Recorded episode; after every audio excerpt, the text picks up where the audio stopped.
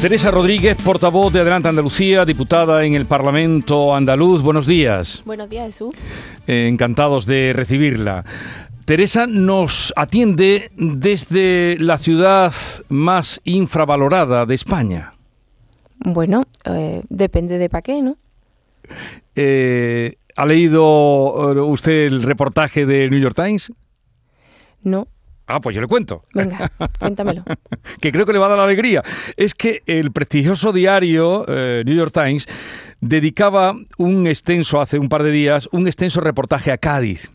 Y decía que era una preciosa ciudad andaluza. Bueno, dice más cosas maravillosas, ¿eh? Era lo que le faltaba a Cádiz, vamos.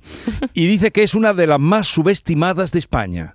Ah, bueno. ¿Usted pues cree que es así? Si lo dice el New York Times, Bueno, no, pero ¿usted qué piensa? yo creo que, es una ciudad que merece, que merece más de lo que tiene, pero vamos, sobre todo no porque la valoren desde fuera, sino porque pueda ser una ciudad no solamente para pasearla, sino también para vivirla, donde la gente pueda alquilarse una vivienda, pagar sus facturas, eh, tener trabajo. Yo creo que eh, eso de que somos una ciudad preciosa ya lo sabemos, nos lo decimos además año tras año en los carnavales, ¿no? Y, y lo tenemos que hacer porque es una cuestión de autoestima, pero em, de ese Cádiz precioso y hermoso al que todo el mundo reconoce, incluso desde fuera, hay que transitar a una Cádiz donde, bueno, donde no tengamos que despedir a nuestros hijos en una estación de, de tren más. Pero usted cree, ya que hemos empezado por ahí, por ese reportaje que le recomiendo a, a- a todos los oyentes también, eh, e- esos elogios, eh, esos cantos de admiración, ¿benefician o perjudican a la ciudad y a los ciudadanos? Hombre, no perjudica en ningún caso. Lo que pasa que sí que es verdad que eh, durante mucho tiempo hemos asociado turismo a progreso y eso ha sido así. Es una de las grandes fuentes de, de ingreso en Andalucía y en Cádiz también. Pero hay que pensarnos no solamente como camareros, ¿no? Recuerdo a Feijóo que decía, gracias por vivir aquí, por ser tan simpático, por atender... Eh, Moreno Bonilla decía que es nuestro talento, ¿no? La hostelería.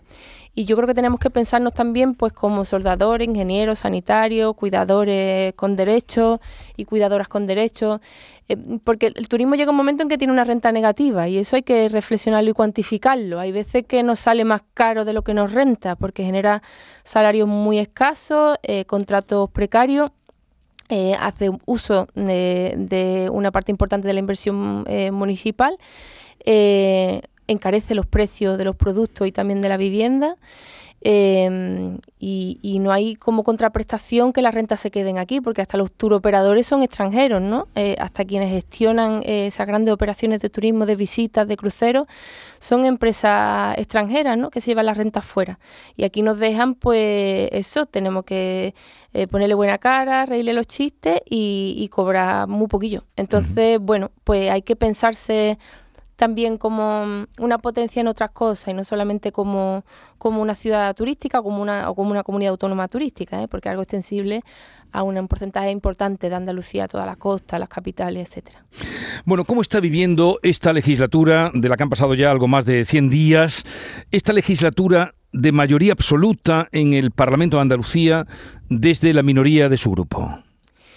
Pues lo que ha hecho el PP de reseñable en estos 100 días es básicamente la reforma fiscal, quitarle los impuestos a las grandes fortunas eh, a un 0,2% de la población, a quienes eh, tenían 700.000 euros de patrimonio, ¿no? eliminar cualquier carga fiscal sobre ellos y ella para renunciar a 190 millones de euros que son miles de docentes, de sanitarios, de bomberos forestales, eh, de inversión productiva, de ayuda a autónomos, ¿no? Eso es lo más destacable de su política en estos 100 días y bueno, va en la línea también de la anterior legislatura. Hay una apuesta clara por desfiscalizar eh, Andalucía, hay una apuesta clara por no hacer eh, eso que creo que tenemos que hacer en Andalucía, que es diversificar nuestros sectores productivos, que es dejar de depender tantísimo de la agricultura y del turismo, que son dos sectores casualmente los que dan salarios más bajos. Eh, tenemos los salarios más bajos de España por eso.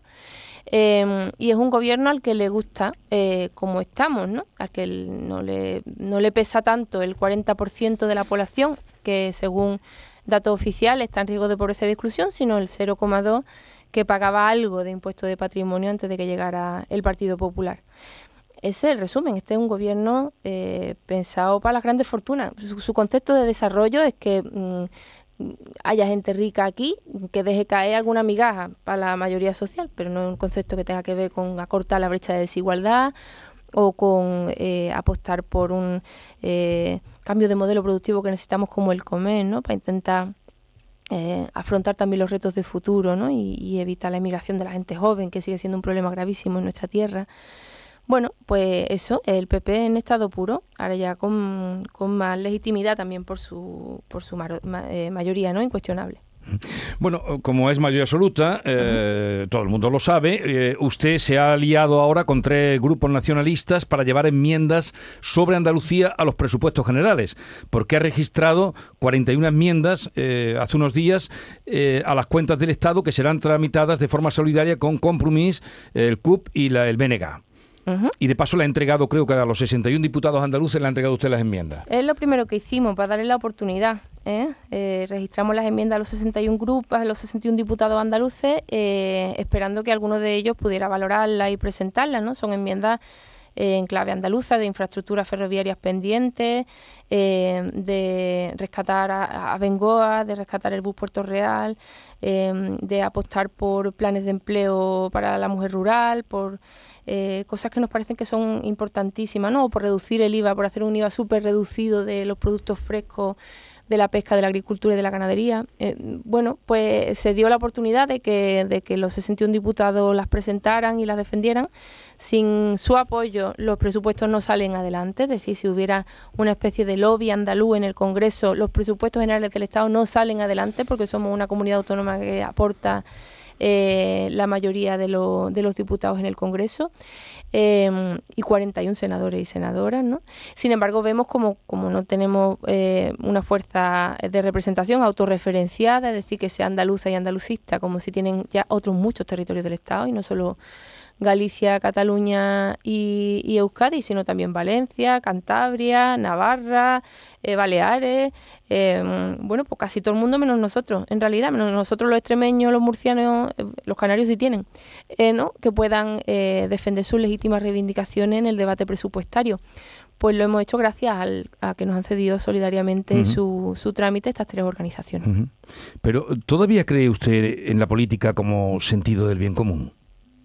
Hombre, sí, si no, no estaría, sino que, que, sino que es, ¿no? Y si le quita a la política el sentido del bien común, eh, pues no sé, eh, es algo muy feo, ¿no? Es un sitio donde difícilmente se escucha al adversario, donde no hay, hay casi siempre nula posibilidad de acuerdo, donde, em, mm, bueno, comunicativamente se emplea muchísima agresividad, eh, no es un sitio agradable si se desprovee de una finalidad o de un bien eh, mayor que es el de gestionar lo común, eh, ¿no? Con un sentido mínimo de justicia. Yo creo que hasta, de verdad, hasta el más adversario de mis adversarios políticos seguramente empezó haciendo política pensando que, que, estaba apostando por el bien común, seguramente desde perspectivas distintas porque los problemas son complejos y tienen soluciones complejas, pero creo que todo el mundo empezó con ese impulso por ayudar a los demás. Eh, luego, pues bueno, a lo mejor no todo el mundo, ¿no? Depende de, de, bueno, pues de la cultura política de sus organizaciones, pero yo diría que la mayoría, eh, incluso de, mis, de mis adversarios. Luego la cosa pues se pone más fea, ¿no? Y adelante Andalucía. Eh, el otro día estuvo por aquí Rojan Marcos y me dijo que de, los pocos movimientos que había em, andalucistas en los que confiaba él, que ya estaba también pasado de vueltas, ahora se dedica al teatro, pues era eh, precisamente su grupo. Vamos a escucharlo. Bueno, el, partido de Teresa Rodríguez, como el de Modesto González, alcalde de Coria, eh, me merecen todos los respetos. Son los dos únicos partidos andaluces, soberanamente andaluces, y ojalá tengan muchos resultados. Cada uno tiene su ideología. Yo la ideología que tengo es la que está en los documentos y está escrita y realizada por el Partido Andalucista. Es la mía. Lo que, pero usted va a seguir en ese en ese objetivo y en esa ambición, Teresa? Uy, sí, nuestro principal objetivo a medio plazo es, uno, tener unas elecciones municipales donde vayamos creciendo, ¿eh? Nos vamos a hacer tampoco ahora muy ambicioso en el sentido que queremos presentar candidaturas municipales que a lo mejor no son muchas, pero sí mm, ofrecen mucha solvencia ¿no? y que tengan un proyecto detrás muy potente, pero mm, uno de los objetivos principales que tenemos es tener representación en el Congreso de los Diputados. Es que creemos que con uno, dos, tres diputados andalucistas en el Congreso pueden cambiar muchas, mucho las cosas, porque fíjese que eh, la realidad va a seguir siendo variable. Eh, no va a haber eh, pues una mayoría absoluta previsible de ninguna de las fuerzas políticas del bipartidismo. Por tanto, las fuerzas de ámbito territorial van a seguir teniendo mucho peso y Andalucía también tiene derecho a sentarse en esa mesa donde se decide su futuro, donde se decide cómo se reparten los cientos de miles de millones de euros de fondos europeos para la recuperación que podemos no ver ¿eh? por cómo son los criterios de reparto, entre ellos que tenga que haber colaboración público-privada, ¿no? ¿Eso qué hace? Porque la mayoría de los fondos se van ahí a las comunidades autónomas que ya tienen industria previa, porque tienen más tejido eh, industrial y, del sector privado. Bueno, pues allí donde se reparte la, olla gorda, ¿no? Mm, los, planecitos de empleo de 50 millones y esas cosas que siempre nos mandan a Andalucía. Donde se reparte la olla gorda queremos que haya una voz andaluza que mire por los legítimos intereses de las mayorías sociales de esta tierra. Entonces se va a presentar, confirma aquí, presentación en las municipales, no en todos los municipios, y, también se prepara para presentarse en las generales. Adelante Andalucía. En esa seguro. y además, sí, sí, sí, sí, con ese nombre y con una aspiración de autonomía total. Es decir, aquí no va a haber que si la unidad de la izquierda, no, no, no. Nosotros estamos por la unidad del pueblo andaluz. Eh, y por la necesaria representación del pueblo andaluz en las instituciones del Estado. Y desde ahí nuestras posiciones son posiciones de izquierda, desde nuestra habitación propia, como decía Virginia Woolf de las mujeres, nos relacionamos con el resto de la izquierda y con el resto de los territorios, pero también merecemos tener nuestro propio espacio. O sea que eh, integrada en sumar, nada de nada. ¿No? Con Adelante Andalucía, vale. Eh, como están las municipales, y sé que José María González, y usted lo sabe mejor que nadie, ha dicho y reiterado que no se va a presentar a la alcaldía, ¿podría ser usted la candidata? Bueno, José María González todavía no ha dicho que va a ser eh, o no va a ser el, candidato, ha dicho que, eso todavía está en un debate orgánico, ¿no? Em, una cosa es lo que él quiera y otra cosa es lo que le dé la organización. o lo que usted, si usted lo convence. No, hombre, no. Yo, yo soy la que tiene menos, en ese sentido, tiene menos, verá tú, menos peso, le influyo menos que cualquier otro. Eh, la confianza de asco, dicen, ¿no? Eh, eso lo, decidiremos la organización, pero mm, no, no voy a ser yo la sustituta, ¿no? Eh, no, no. Eso no va a pasar. Eh, estamos hablando con Teresa Rodríguez. Le pregunta Francisco Ramón, Paco, editor de La Mañana de Andalucía. Señora Rodríguez, buenos días, encantado de saludarla. Igualmente. Eh, decía usted que mm, por tiempo, pero también por el tamaño de la organización, no se va a presentar en todos los municipios de Andalucía, pero en las ocho capitales de provincia. En eso estamos. Y en los municipios de más de 50.000 habitantes y en aquellos municipios donde hemos tenido buenos resultados las andaluzas son nuestras prioridades ahora. Pero eh, de verdad que lo, más importante para nosotros es presentar buenas candidaturas con proyectos importantes detrás e ir creciendo. ¿eh? Somos una organización eh, humilde, muy nueva y, vamos en el, en el camino corto. Vamos, vamos despacio porque vamos lejos, que decíamos en el 15 Claro, queda poco para mayo, es decir, las ocho las tendremos ya perfiladas. Sí, hay asamblea en las ocho capitales de provincia, vamos a ir viendo una por una. Faltan los nombres. Sí, y, los programas también, que son lo más importante, estamos en ello. Usted que, bueno, le preguntaba antes Jesús eh, por eh, esa alianza para estos presupuestos generales del Estado, por lo menos para que se escuche la voz de, su formación, la voz de Andalucía, la que ustedes representan, con la CUP, con Compromís. Eh, usted que se declara de andalucista, pero no excluyente, ¿cómo se siente con estas organizaciones, algunas excluyentes, nacionalistas, pero excluyentes? Bueno, excluyentes eh, según se mire. Nosotros, nosotros somos andalucistas y no somos independentistas, si esa es la palabra, ¿no? Más que excluyentes. Eh, eh, independentistas no somos, creo que es una realidad que es completamente ajena a nuestra tierra. Nosotros lo que queremos es poder hacer uso de la autonomía formal que ya tenemos para ser también autónomos económicamente, ¿no? Ambientalmente, energéticamente, ¿no? para que nuestros jóvenes también sean autónomos y no tengan que quedarse en casa hasta los 40 años. Ese tipo de autonomía es la que nosotros estamos peleando. otros territorios tienen su propio ritmo, pero en cualquier caso eh, eh, nos parece que es un buen gesto el, el haber cedido el, trámite, porque bueno, excluyente también es ser parte de un partido que siempre va a votar que sí a todo lo que diga el gobierno, aunque perjudique a Andalucía, y que siempre va a votar que no a lo que diga el gobierno, eh, aunque beneficia a Andalucía, ¿no? Eh, de un partido eh, y de nada más que de, ninguna otra cosa que no sea lo que te manda tu jefe de tus partidos también es excluyente. ¿no? Si desde ese nacionalismo de los territorios, de las comunidades autónomas, algunas de las que usted ha hablado, como Cataluña, como el País Vasco, se puede hacer país, ¿por qué dice usted que no se puede defender a Andalucía desde un partido de ámbito nacional? Pues porque lo que hemos visto hasta ahora. es decir, ¿Cómo puede ser que los presupuestos sean buenos para Andalucía cuando no cumplen con el Estatuto de Autonomía para Andalucía, porque no nos dan el 18% de las inversiones territorializadas, ni ahora, ojo, ni muchísimo menos y bastante peor cuando gobernaba Rajoy? ¿Cómo pueden ser unos presupuestos generales del Estado buenos para Andalucía cuando solo se ejecuta el 50% de las inversiones territorializadas? En nuestra tierra, mientras que se cumple con el 180% de las inversiones de Madrid por sobrecoste. ¿Cómo pueden ser unos presupuestos generales del Estado buenos para Andalucía cuando no hay eh, eh, un plan de recuperación de la industria en nuestra tierra y se abandona comarcas enteras que han ido perdiendo su industria y no la han sustituido por absolutamente nada, como la comarca de Linares o como la Bahía de Cádiz o como muchos otros territorios? Y los votan a favor pues será porque se lo dice su partido, ¿no? O será porque su puesto depende de que su partido eh, se lo dé o no, ¿no? Desde luego no hay una obediencia andaluza, que es lo que nosotros creemos que podemos aportar de nuevo, ¿no? Y tiene sentido de alguna forma, ¿no? Bueno, antes de terminar, eh, Teresa, me gustaría escuchar su opinión, su parecer de una noticia que, que, se producía ayer, en la madrugada del día de ayer, la salida de los restos del general golpista de la Macarena, del general Keipo de Llano. Bueno, yo voy a responder a Feijóo porque me parece em, una desvergüenza lo que dijo ayer. Eh, lo que se ha hecho con, con Keipo de Llano no es por los muertos, no es una cosa de los muertos para arriba, los muertos para abajo, dejarlos tranquilos, olvidarse de ellos. Es una cuestión de los vivos y de las vivas. Vamos a ver cómo vamos a vivir en una sociedad donde se sigue rindiendo, se, se rinde honores a responsables de asesinatos masivos de 45.000 personas. ¿Cómo, podemos vivir en una sociedad que humilla sistemáticamente a sus familiares que están vivos? Es que Paqui Maqueda no está muerta, está viva. Y a sus familiares, em, pues lo asesinaron de la forma más cruel, a ella y a 45.000 eh, eh, andaluces y andaluzas más, de Sevilla, de Málaga, la de Banda, de Cádiz. Eh, mm, vieron como este sanguinario un criminal de guerra, porque no era ni un militar ni un general, era un criminal de guerra, eh, arrasaba por los pueblos de Andalucía y nosotros le tenemos puesto un altar eh, por los vivos.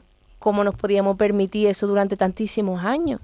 ¿Por qué no se hizo uso de la ley de, memoria histórica y democrática, que ya recogía la posibilidad de sumar los restos de Queipo de Llano desde que se aprobó eh, por parte del gobierno anterior del PSOE y también del PP? Hemos tenido que esperar que nos lo exhumen desde fuera, desde el gobierno central. Pues deberíamos reflexionar sobre, sobre cómo hemos permitido durante tantos años desvergüenza. Y ya digo, por los vivos, no por los muertos. A los muertos les da igual, a Keipo y a sus víctimas. Ya les da igual, lamentablemente. Pero a los vivos no nos da igual. No nos da igual que haya un tío que es un sanguinario y un asesino y un eh, genocida en un altar, mientras sus víctimas tengan una fosa común del cementerio de, San Fernando, ¿no? en Sevilla, ¿no? En la fosa de Picorreja. ¿Cómo nos va a dar igual eso? Eh, por una cuestión de calidad democrática. Yo envidio de verdad, bueno, ojalá lo hubiéramos podido hacer con los vivos también, por cierto, ¿eh? ojalá hubiéramos podido jugar eh, a personajes como, como Billy el Niño, ¿no?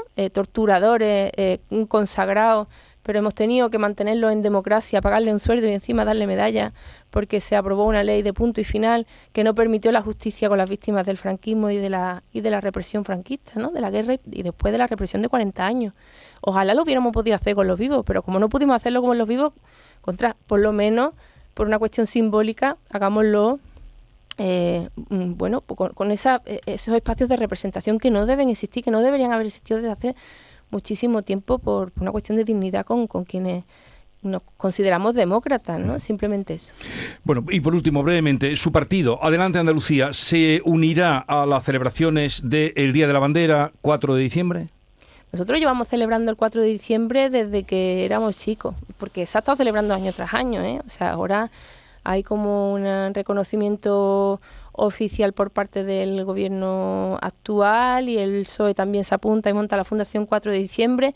Nosotros hemos presentado dos veces ya iniciativas legislativas en el Parlamento en nuestra corta historia para que se reconozca el 4 de diciembre. ¿Por qué? Porque es que la importancia del 4 de diciembre es reconocer que sin lucha no se consigue nada que los derechos adquiridos no son regalos de los mandatarios, ¿no? Que convocan un referéndum un día y nos pedimos nuestra autonomía y la conseguimos votando. No, no, es que hubo que pelearlo en la calle, con movilizaciones, con clandestinidad, con personas que perdieron su libertad y hasta su vida, como en el caso de eh, Manuel José García Caparrós, eh, para que hoy eh, tengamos las libertades y derechos políticos que tenemos. Por eso es tan importante reconocer el 4D, pero no vaciarlo de significado, no es solamente el día de un trapo. ¿eh? Es el día en el que nos acordamos de la movilización del pueblo andaluz. Es el día del pueblo andaluz. Y algunos llevamos movilizándonos el 4 de diciembre, pues ya digo, desde que tenemos uso de razón. Teresa Rodríguez, portavoz de Adelante Andalucía, gracias por haberse acercado a los micrófonos de Canal Sur esta mañana. Un saludo y buen fin de semana. Igualmente, Jesús. Adiós. Adiós.